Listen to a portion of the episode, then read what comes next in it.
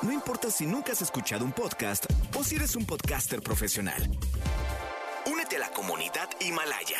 Radio en vivo. Radio en vivo. Contenidos originales y experiencias diseñadas solo para ti. Solo para ti. Himalaya.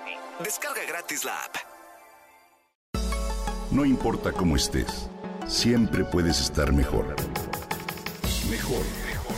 Con Gaby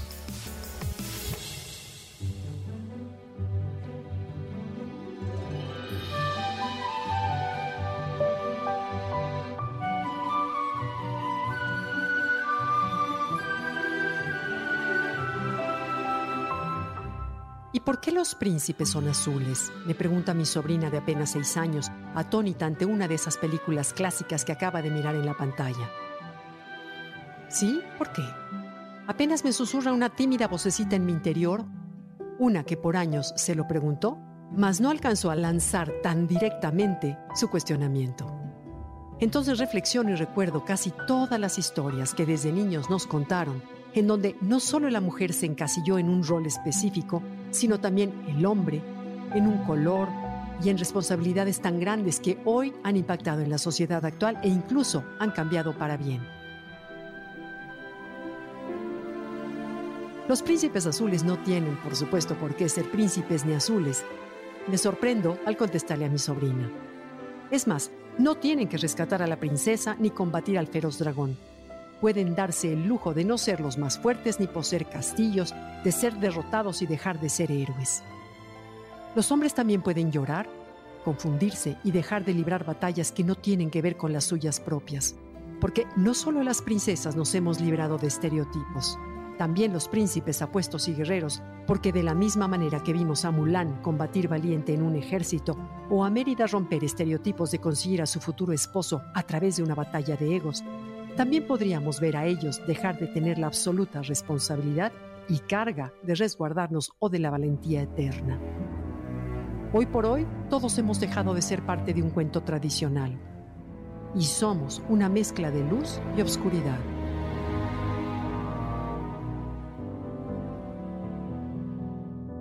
Hoy podemos romper esos estereotipos también y mirar a los hombres de manera diferente y cuidarlos también nosotras cuando ellos lo necesiten. Hoy los cuentos tradicionales son un cuento. Necesitamos renovarnos con historias paralelas en las que podamos ser del color que queramos y formar o no familias y realizarnos en lo que más amamos.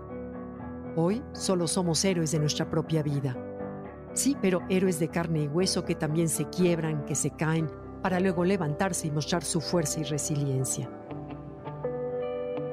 Hoy ya no existen esos cuentos en los que el héroe salva a la princesa en un combate mortal y sin un solo rasguño. Tenemos heridas que sangran, raspones, corazones rotos, pero sobre todo un alma fuerte que nos conmina a seguir la historia de nuestras vidas. El y vivieron felices existe, sí, pero no como un final del cuento, sino como un camino de aprendizaje en el que el tema de estar presentes y conectados con nosotros mismos redunda nuestra vida en el que somos capaces de tomar decisiones con sus subsecuentes responsabilidades y mirar de frente.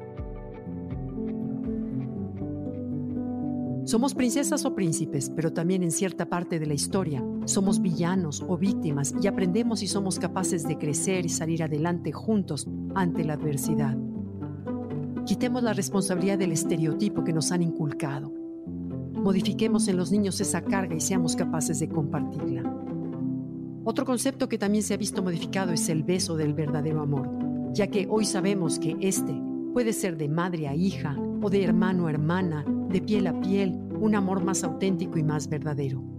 Hoy podemos salvar al mundo, sí, pero todos juntos y poco a poco. Esa es la forma en la que podemos romper estereotipos, sin más cuentos, sin príncipes azules, o princesas rosas. ¿Tú qué opinas?